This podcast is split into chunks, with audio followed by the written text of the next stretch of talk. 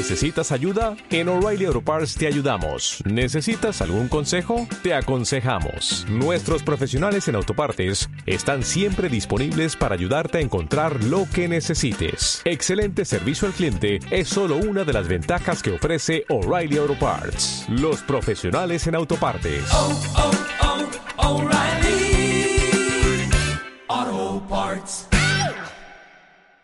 Radio.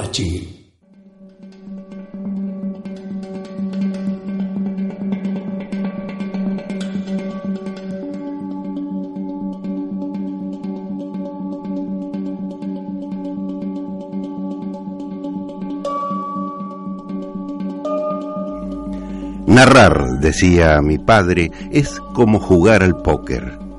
Todo el secreto consiste en parecer mentiroso cuando se está diciendo la verdad.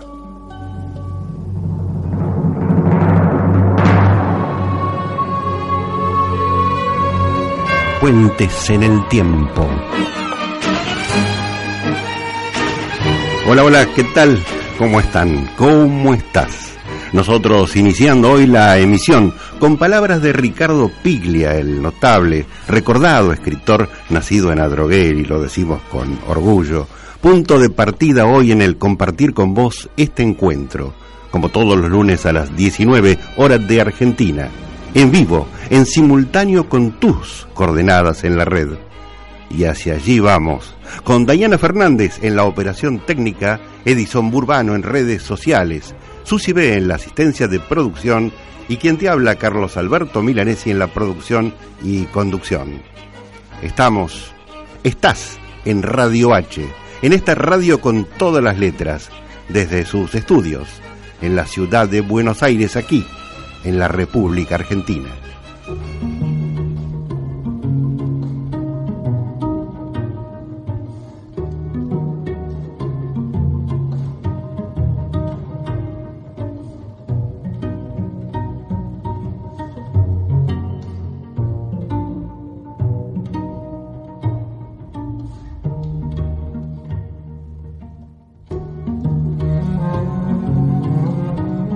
Este tema que nos acompaña pertenece a la canción de Sting, Shape of My Heart, que fue parte de la banda de sonido de la película de Luc Besson, León, el profesional, de 1994.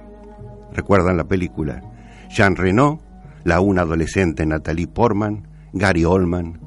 Pero en Shape of My Heart, esto es La forma de mi corazón, que extrañamente no tuvo repercusión en aquel momento, Sting visualizó el protagonismo de un jugador de póker que en su reserva y misterio como León en la película está intentando entender su propio juego en las cartas y en la vida. La letra dice, los que juegan con él nunca sospechan que no juega por el dinero que gana, no juega para ganar respeto. Sé que las espadas son las espadas de un soldado, Sé que los bastos son armas de guerra. Sé que los diamantes significan dinero en este arte de las cartas, pero esa no es la forma de mi corazón. El jugador de la canción juega no para ganar, sino para tratar de descubrir algo, algún tipo de lógica mística en la suerte o en el azar, algún tipo de ley, algo casi religioso. Ganar no es importante, jugar el juego lo es concluía Sting, rememorando aquella frase de una centuria antes de Cristo. Navegar es necesario, vivir no lo es. La frase con la que, según relata Plutarco, Pompeyo arengó a los marineros de largo cuando éstos se negaban a embarcar para ir tras el vellocino de oro ante un mar amenazante, para recordarles que el deber está por encima de cualquier temor. Fernando Pessoa transformándola en un bello poema, dijo querer para sí el espíritu de esta frase, pero casándola con su ser, y así proclamar que vivir no es preciso, lo que es preciso, lo que es necesario es crear. Caetano Veloso, sobre el poema de Pessoa, compuso la canción Os Argonautas para, con música de fado, condolerse con aquellos que luchan, como Jasón y los argonautas, para vencer los obstáculos de todos los mares.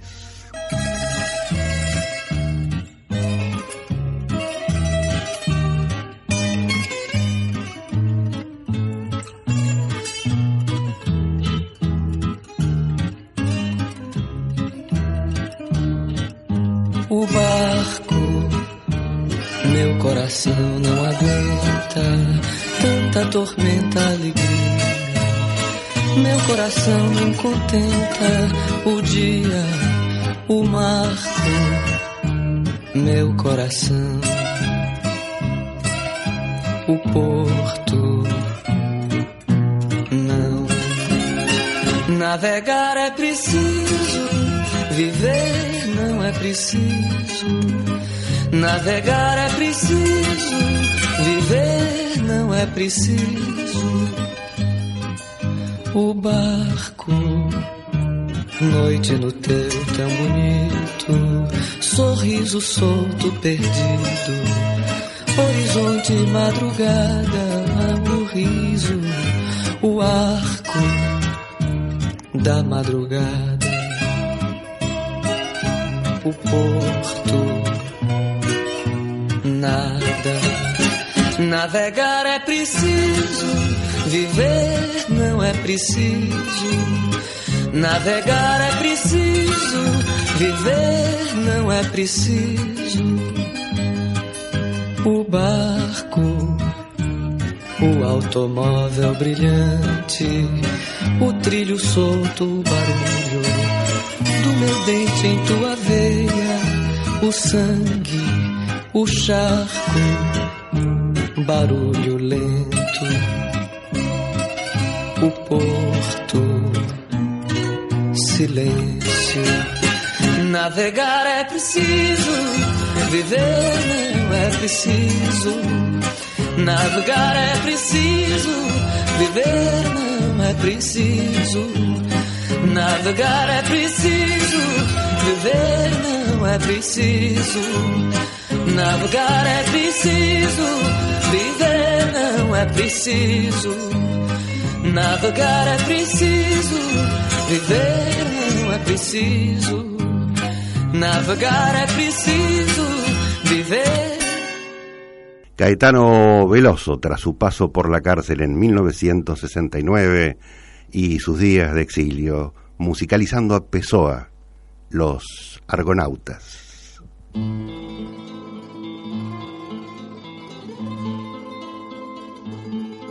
El naipe, carta o baraja es, tomando su idioma, un comodín universal y en consecuencia también lo es como parte de nuestras costumbres y tradiciones. Y eso ya se testimonia en la literatura gauchesca. Allí está José Hernández poniendo en boca de fierro, me había ejercitado al naipe, el juego era mi carrera. Y hasta podemos encontrar naipes de fines del siglo XIX con motivos locales, en el que los caballos son montados por gauchos en lugar de los nobles europeos de la baraja española, u otros que entre oros y bastos exhiben consignas como independencia o viva la patria. Estos naipes que en el año 1400 el naipes y, los juegos llegarían a estar prohibidos en Francia, en Suiza, en Alemania y en los Países Bajos, pero, claro, el afán de lucro los reconvirtió en un pasatiempo masivo cuando se flexibilizaron los vetos al imponerse un impuesto conocido en el siglo XVII como renta de naipes, un impuesto que se trasladó, por supuesto, a las colonias. Durante la época colonial, en las mesas particulares, en pulperías, en casas de trucos, se escuchaban nombres de juegos como el faraón, el paro, el sacanete, el cacho, el comején, la viscambra, el revesino, la amarilla, la zanga, el tururo y el truquiflor, un antecedente colonial del truco, ese juego que en una emisión anterior compartía Juan Salvo con tres amigos Favali, Polsky y Luca Herbert, aquella noche de invierno, cuando todo empezaba, en los primeros cuadritos de la creación de Héctor Oestergel, en su mítica historieta El Eternauta.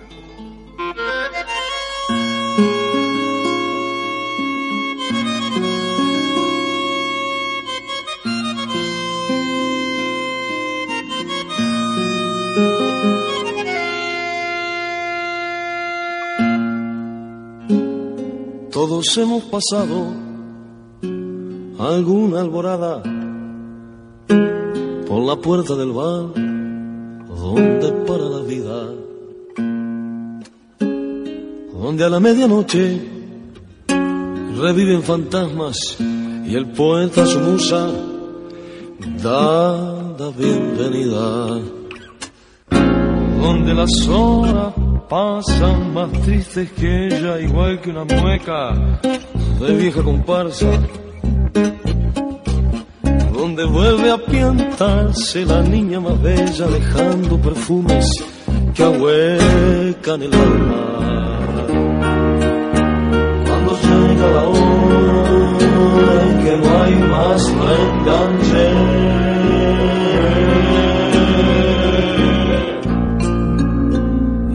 gallego bosteza mientras cuenta la guitarra. quedan tres trasnochados empinando el estribor.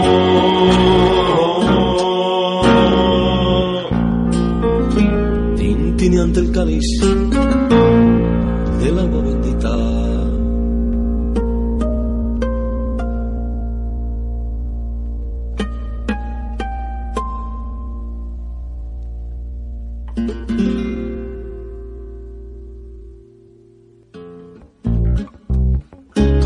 Está terminando. Sin embargo, los tipos se prenden al mármol, eterno testigo. Discuten, se abrazan, recuerdan, sonríen. Es simple junarlos, son viejos amigos. Uno tiene en los ojos el humo del billar, otro las ilusiones se las llevó al remate. El tercero es el único que se dice normal, el que ha vivido cuidando de mi madre. Agoniza la noche, se anuncia el maldito.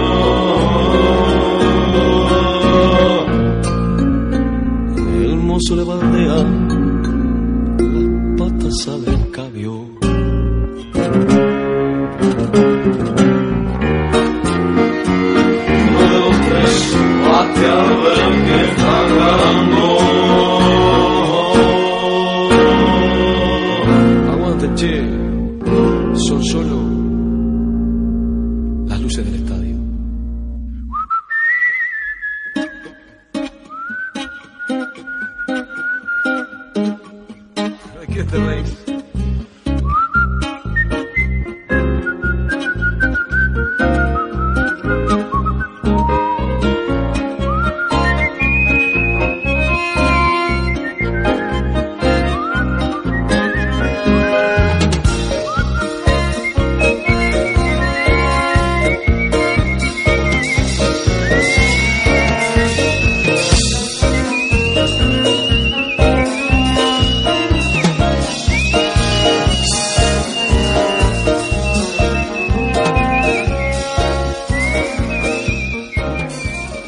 Jaime Ross trayendo su melancólica postal, las luces del estadio.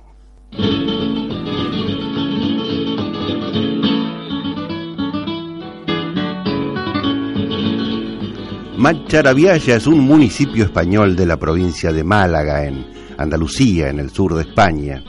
En ese pequeño pueblo se creó en 1776 una real fábrica de naipes cuyo objetivo comercial era su consumo en las colonias americanas.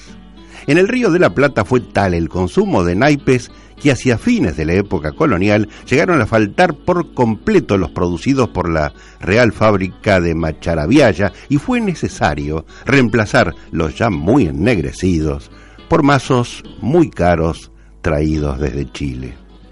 En los primeros tiempos de la independencia se autorizó finalmente la fabricación local, en tanto excluyamos el antecedente de los pueblos originarios de nuestro sur con casi ninguna posibilidad de reposición de mazos, pero esos pueblos ya habían copiado el formato y los diseños sobre piezas de larga duración, manufacturadas con artesanales naipes nacidos de nobles cueros locales.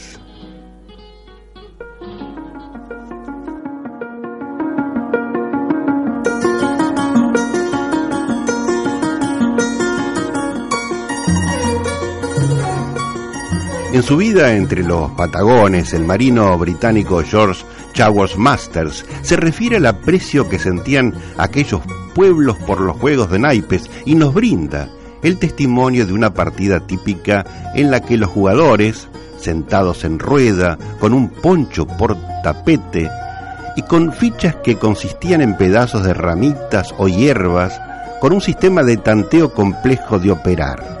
Yo, por lo general, escribía Chaworth, cuando me permitía el lujo de jugar, lo hacía en sociedad con otro que se encargaba de tantear. Cuando se pierde la apuesta, ya se trate de un caballo, una tropa de yeguas, una montura, un lazo o cualquier otra cosa, el ganador manda sencillamente a un amigo a buscarla o va él mismo a tomarla.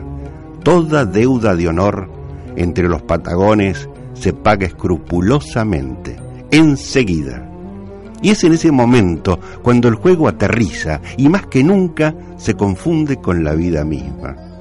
Cortázar declaraba que toda poesía que merezca ese nombre es un juego. Aunque confesaba, pero no sé qué es la baraja, qué anverso tiene esa medalla cuyo reverso me dibuja. No sé si la baraja la mezcle el azar o el ángel, si estoy jugando o soy las cartas.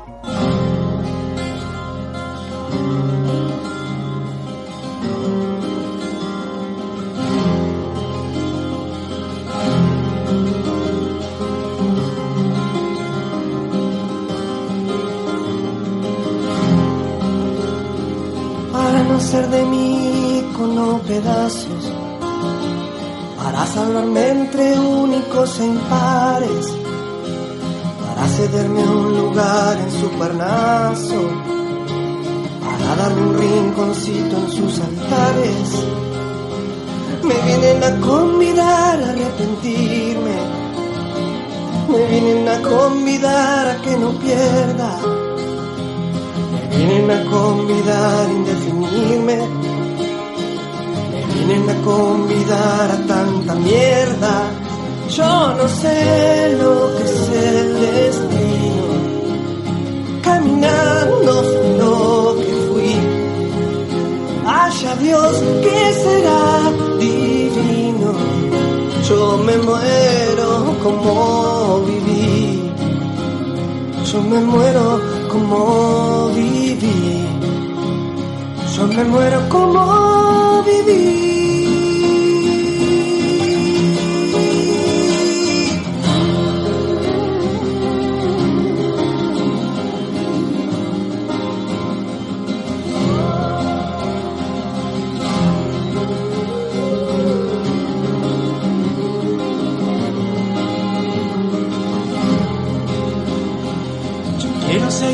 Jugando a lo perdido.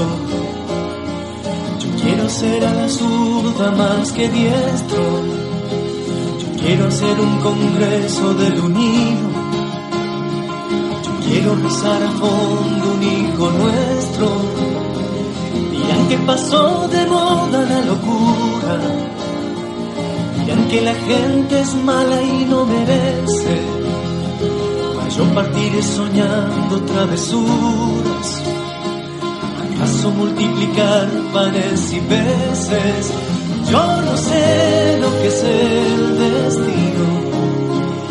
Caminando fui lo que fui. Haya Dios que será divino.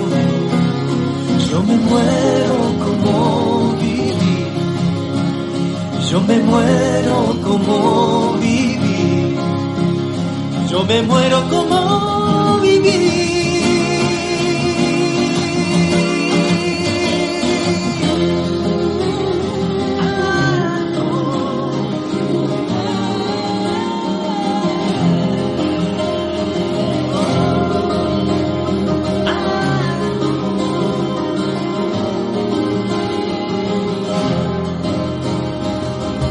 me arrastrarán por sobre rocas revolución se venga abajo. Que machacará mis manos y mi boca. Que me arrancarán los ojos y el badajo. ¿Será que la necedad parió conmigo? La necedad de lo que hoy resulta necio. La necedad de asumir al enemigo. La necedad de vivir sin tener precios. Yo no sé lo que es el destino. Caminando fui lo que fui. Hacia Dios que será divino. Yo me muero como viví. Yo me muero como viví. Yo me muero como viví.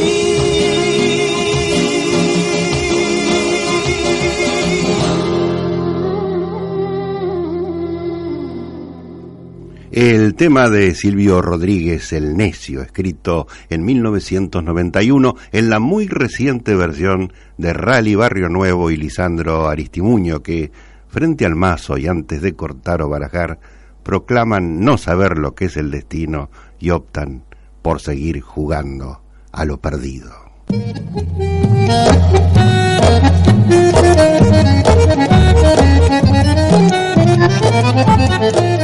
Hemos citado en algunas ocasiones a Borges y a su fundación mítica de Buenos Aires, en aquellos versos, un almacén rosado como revés de naipe brilló, y en la trastienda conversaron un truco. El almacén rosado floreció en un compadre, ya patrón de la esquina, ya resentido y duro. Ese color rosado del dorso del naipe que iluminaba esos muros con la delicadeza del tono pastel de un amanecer, escondía el sino trágico de la cal blanca y luminosa mezclada con sangre animal, que le otorgaba el tono rosado, color que en ocasiones se ahondaba en rojos oscuros, lo que antiguamente se llamaba color sangre de toro, habitual en la colonia, y del cual se han hallado muestras, por ejemplo, en lo que ha quedado de la ex residencia jesuítica hoy dentro de la parroquia de San Telmo. En la poesía se nombra al almacén rosado y también al compadre, ya patrón de la esquina, aquel llamado hombre de la esquina rosada, el título del cuento de Borges en el que quien lo relata da cuenta que el tango hacía su voluntad con nosotros y nos arriaba y nos perdía y nos ordenaba y nos volvía a encontrar. En esa diversión estaban los hombres, lo mismo que en un sueño, cuando de golpe me pareció crecida la música y era que ya se entreveraba con ella la de los guitarreros del coche cada vez más cercano. Después la brisa que la trajo tiró por otro rumbo y volví a tender a mi cuerpo y al de la compañera y a las conversaciones del baile. Llamaron a la puerta con autoridad, un golpe y una voz, y enseguida un silencio general. Una pechada poderosa a la puerta y el hombre ya estaba adentro. El hombre era parecido a la voz. Yo soy Francisco Real. Francisco Real que le dicen el corralero, Francisco Real, aquí nadie lo ha convidado, de manera que está sobrando. Y en vista de que no hace falta, usted me hace falta a mí, para que me dé noticias de algo que necesito aprender. Andan diciendo por San Telmo, y a lo mejor son mentiras, que por estos andurriales hay uno que tiene fama de cuchillero de malo, y que le dicen el pegador. A su disposición. No me tome por un mamá por el 30 porque sí. Usted le jugó sucio a un hombre y le quitó a la mujer. Vengo de parte de Nicolás Fuentes, que apenas era mi amigo, pero fue traicionado. Usted lo estaba esperando. Y esa es también una manera de convidarlo. Aquí me tiene. Yo soy Nicolás Fuentes.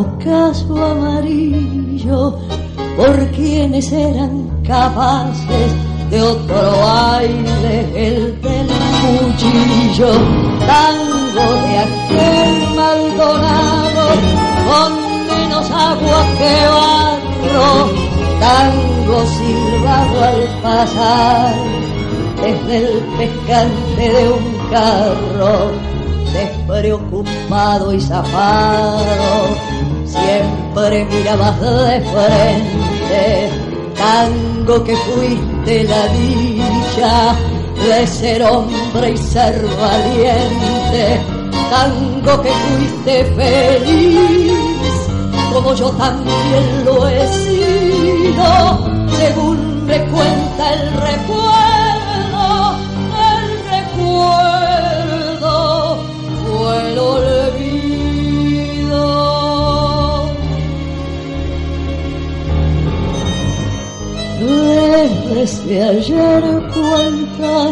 cosas a los dos nos han pasado, las partidas y el pesar de amar y no ser amado. Habré muerto y seguirás orillando nuestra vida. Buenos Aires no te olvida, que fuiste y serás.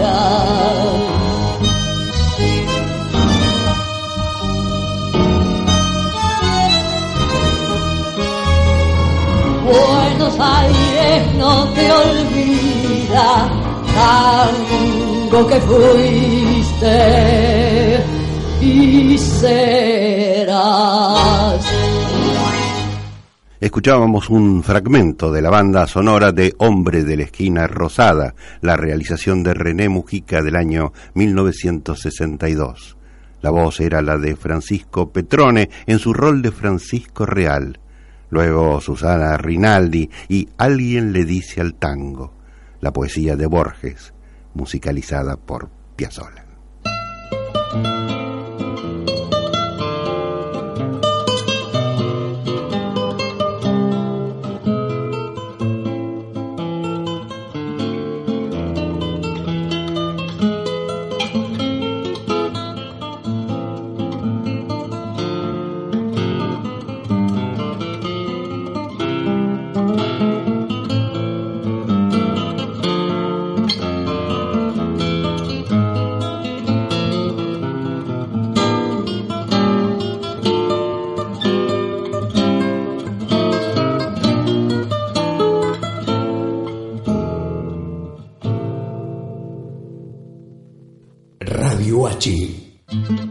Comienzo de espacio publicitario. Inscribite en los cursos anuales de la Escuela Popular de Medios Comunitarios de la Mutual Homero Mansi. Aprende fotografía, realización audiovisual, edición y postproducción audiovisual, locución y producción radial, periodismo y forma parte de la Producción Integral 2019 de la Escuela Popular de Medios Comunitarios de la Mutual Homero Mansi. Aranceles accesibles. Participando en más de un curso, tenés descuentos especiales. Comunicate al 4956-2265 mutualhomeromansi.com o escribinos a nuestro Facebook Mutual Homero Mansi.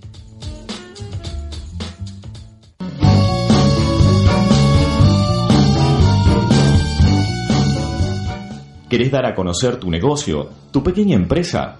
Sumate a publicitar en Radio H, la radio de la Homero Mansi. Comunicate al 1538 14 21 74. 1538 14 21 74.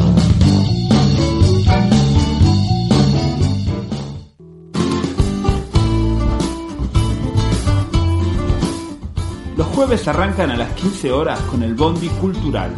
El programa del colectivo Eso en mi barrio es pelea, que conduce Soledad Fernández. Waldo Fonseca nos trae a las 17 horas la voz del Hot Club de Boedo, la cultura jazz y el legado de Oscar Alemán. Desde las 18, original y copia, el programa de los egresados de la Escuela Popular de Medios Comunitarios. Y a las 20, Gustavo Paura se confabula para hacer Salgan al Sol, con un gran equipo del pensamiento nacional y popular. Ton Ranking llega a las 22 horas, el mejor programa de radio reggae libre, con, Mauricio Polchi y musicaliza Juan Juan Cocho. Y a las 23, ponemos en órbita la terciopelada idea de otoño en Pekín, cirujeo contracultural de Almagro al mundo.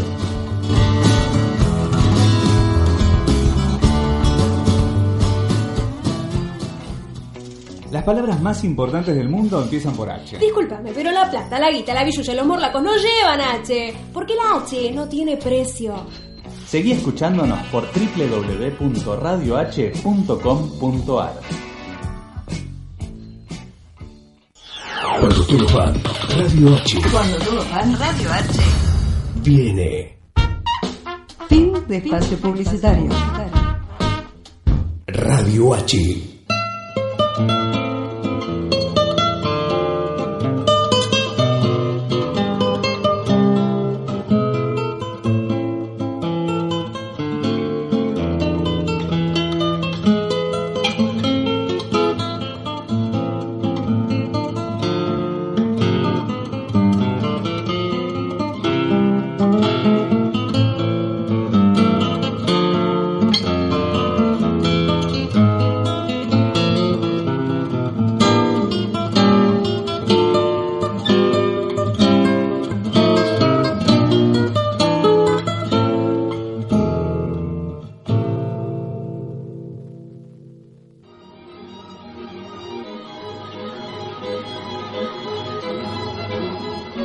juego de cartas ha sido protagonista central o secundario en infinidad de películas desde los inicios mismos del cine. Una partida de cartas de 1896 es el título de la primera película del francés Georges Méliès, aquel hacedor de efectos que llenó de magia el nacimiento de la cinematografía, en especial a través de su obra El viaje a la luna. Pero vamos a nuestros días y a un reciente documental suizo-italiano titulado Padrone Esotto. Padrone Esotto es el nombre de un juego de cartas nacido en Calabria, en el sur de Italia, que en nuestro país alcanzó su punto más alto en los años 30 y que fuera prohibido por un ya vetusto y lejano edicto policial, invocando la amenaza que representaba sobre la integridad de los establecimientos y la vida y salud de los parroquianos, participaran o no del mismo.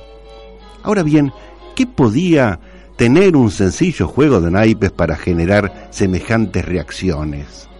Las reglas del juego son complejas e incluso en Italia pueden variar de pueblo en pueblo. Lo central es que el ganador de cada mano maneja un desenlace en el que una bebida alcohólica vino, cerveza o cualquier otra se reparte de acuerdo a su capricho, teniendo la facultad de administrar la ronda de bebida. Esta potestad sobre la botella, sobre la riqueza del juego, le permite llenar más o menos los vasos de los otros jugadores o dejarlos vacíos, lo que genera violentas discusiones, sobre todo si el circunstancial padrone, patrón, niega reciprocidad a quien hubo de ser generoso con él en rondas anteriores. Aquel que no recibe bebida, en este caso el soto, el que queda debajo, el sirviente del juego, asume usualmente tal condición como una ofrenda personal, generándose así terribles trifulcas. El director del documental, Michele Chiriliano, vio el desarrollo del padrone Soto cuando niño en el pueblo de su infancia, sentado en un bar de poca monta viendo a los hombres mayores jugarlo.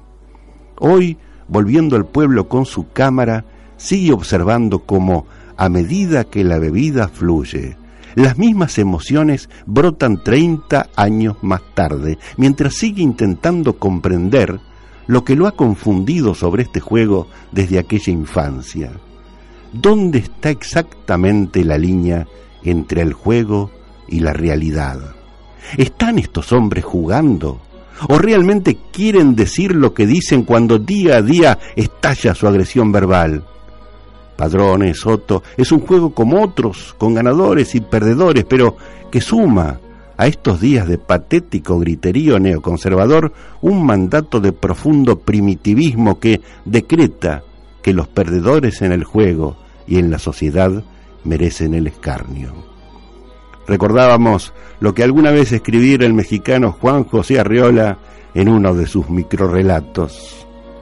Dios todavía no ha creado el mundo, solo está imaginándolo, como entre sueños. Por eso el mundo es perfecto, pero confuso.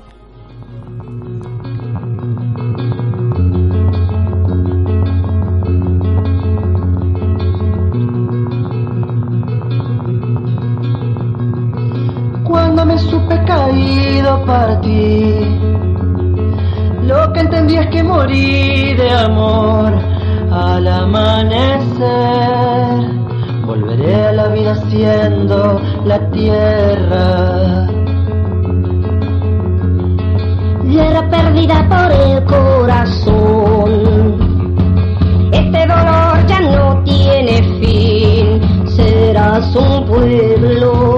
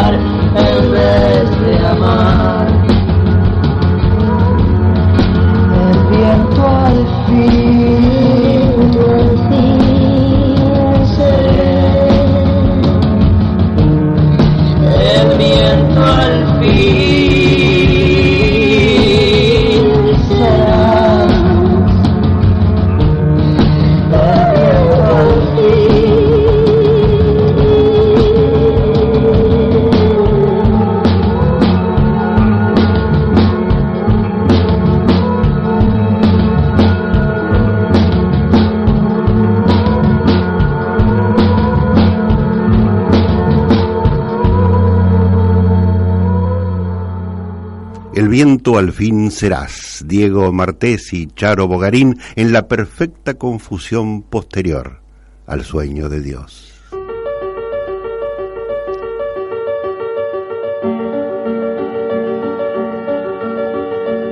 En el ancho mundo de los juegos de naipes conviven tras las reglas pasiones y miedos, arrojos y agachadas.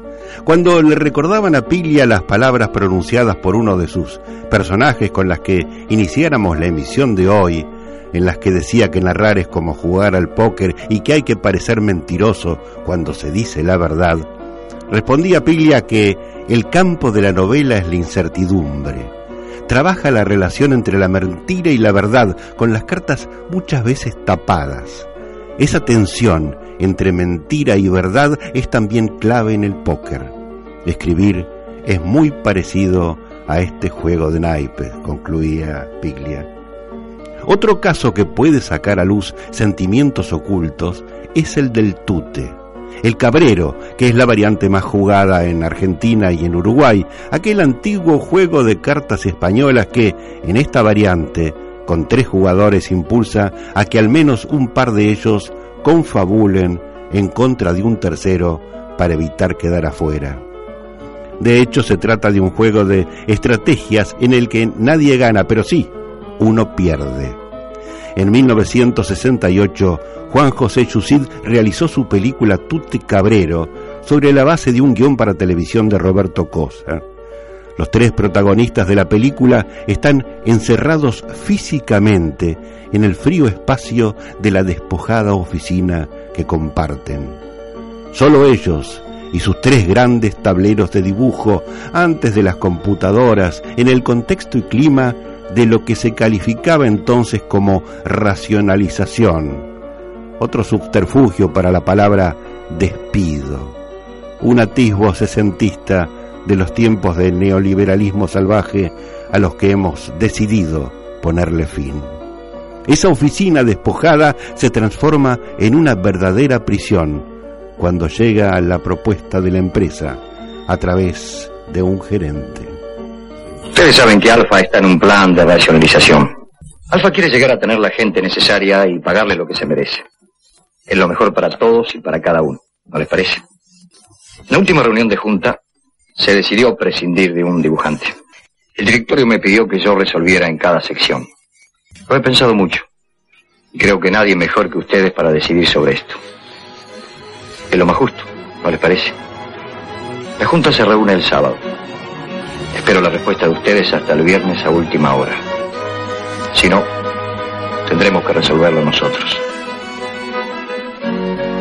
Como recordaba Yusid, me parecía interesante jugar con todo ese nervio, esa cosa obsesiva de cada uno de ellos, que empiezan a ponerse monotemáticos a partir de la noticia.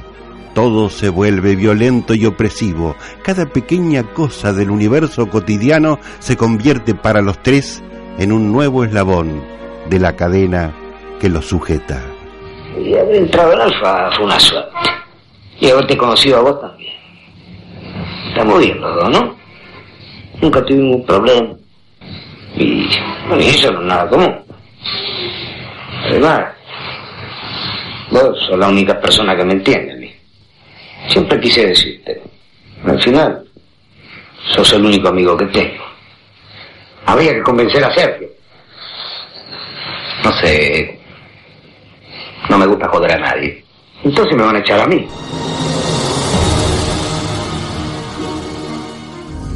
¿Te dijeron algo? No. Hablé con Marcelo. ¿Y? Le planteé el caso de Sosa.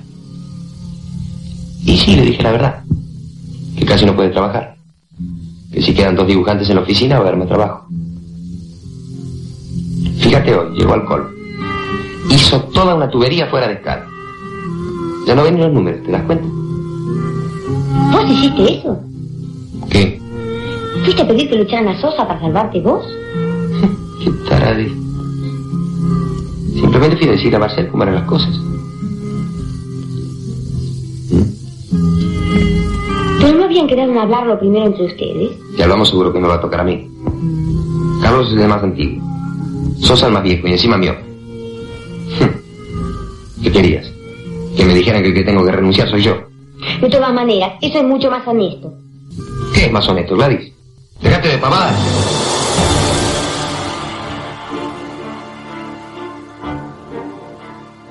A los tres no nos pueden echar. No precisan. Pero no seas iluso, Carlos. No siempre decís que sobra dibujante. Escúchame, a vos no te van a echar, eso está claro. Sosa, pobre, es casi inútil. Mi socio entró hace un año.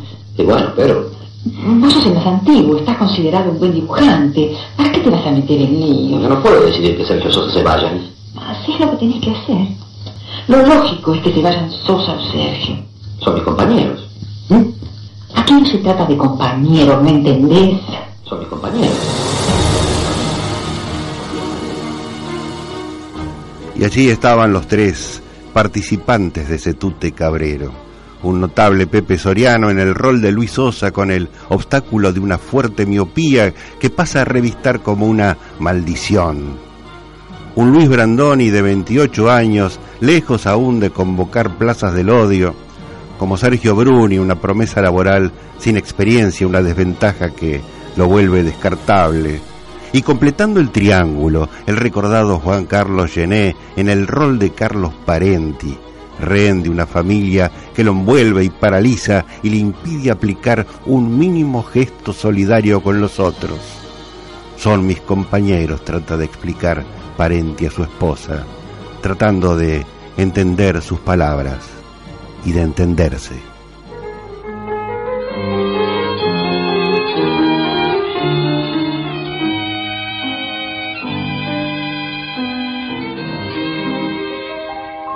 Cuarenta cartones pintados con palos de ensueño, de engaño y de amor.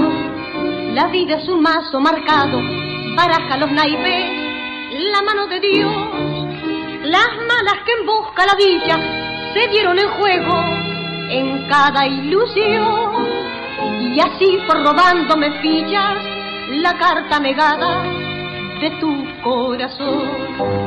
Hagan juego, monte criollo que en su emboque tu ternura palpite. Hagan juego, me mandé mi resto en cope y después de los tres toques con tu olvido me topé. Perdí los primeros convites parando en carpetas de suerte y verdad. Y luego buscando desquite, cien contraseguidas, me dio tu maldad. Me ofrece la espada su filo, rencores del vasto, te quieren vengar. Hoy juego mi trampa tranquilo y entre oros y copas te habré de olvidar. Hagan juego, monte criollo que en su emboque tu ternura palpite. Hagan juego, me mandé mi resto en cope y después de los tres toques con tu olvido me topé.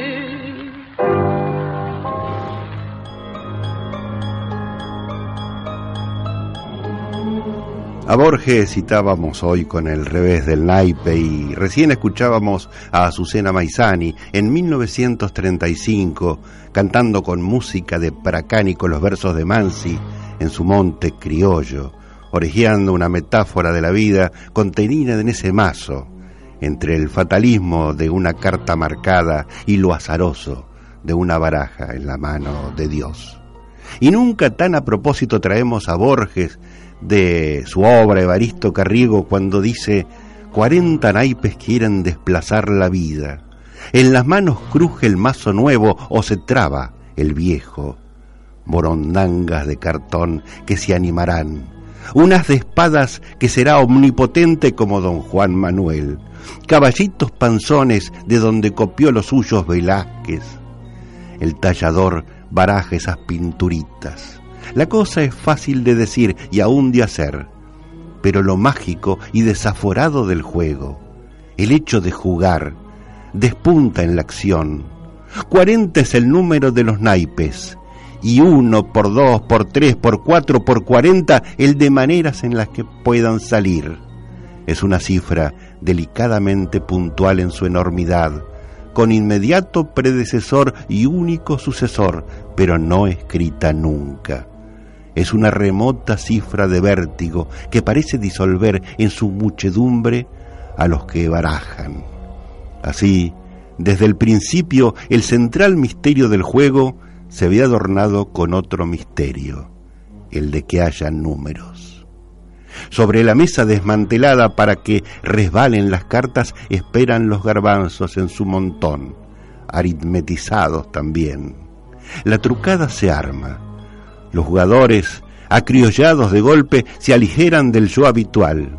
Un yo distinto, Un yo casi antepasado y vernáculo enreda los proyectos del juego. El idioma es otro de golpe. Prohibiciones tiránicas, posibilidades e imposibilidades astutas gravitan sobre todo decir. El idioma es otro de golpe, escribía aquí Borges. Y para ilustrar sus palabras, vienen a cuento un par de estrofas timberas tomadas de los consejos reos de Celedonio Flores cuando el negro escribía. Procura no darte dique con las treinta y tres de mano. Espera que el otro envide y después lo revidás. Vos sabés que no es derecho, ni es canchero, ni es humano farolearle en compadrito cuando al otro lo sobrás. Cuando entres a una carpeta donde vayas convidado, desconfía de las barajas y los puntos al jugar. Un mango tiene más fuerza que un caballo desbocado y en la timba hasta tu viejo te va a tirar a matar.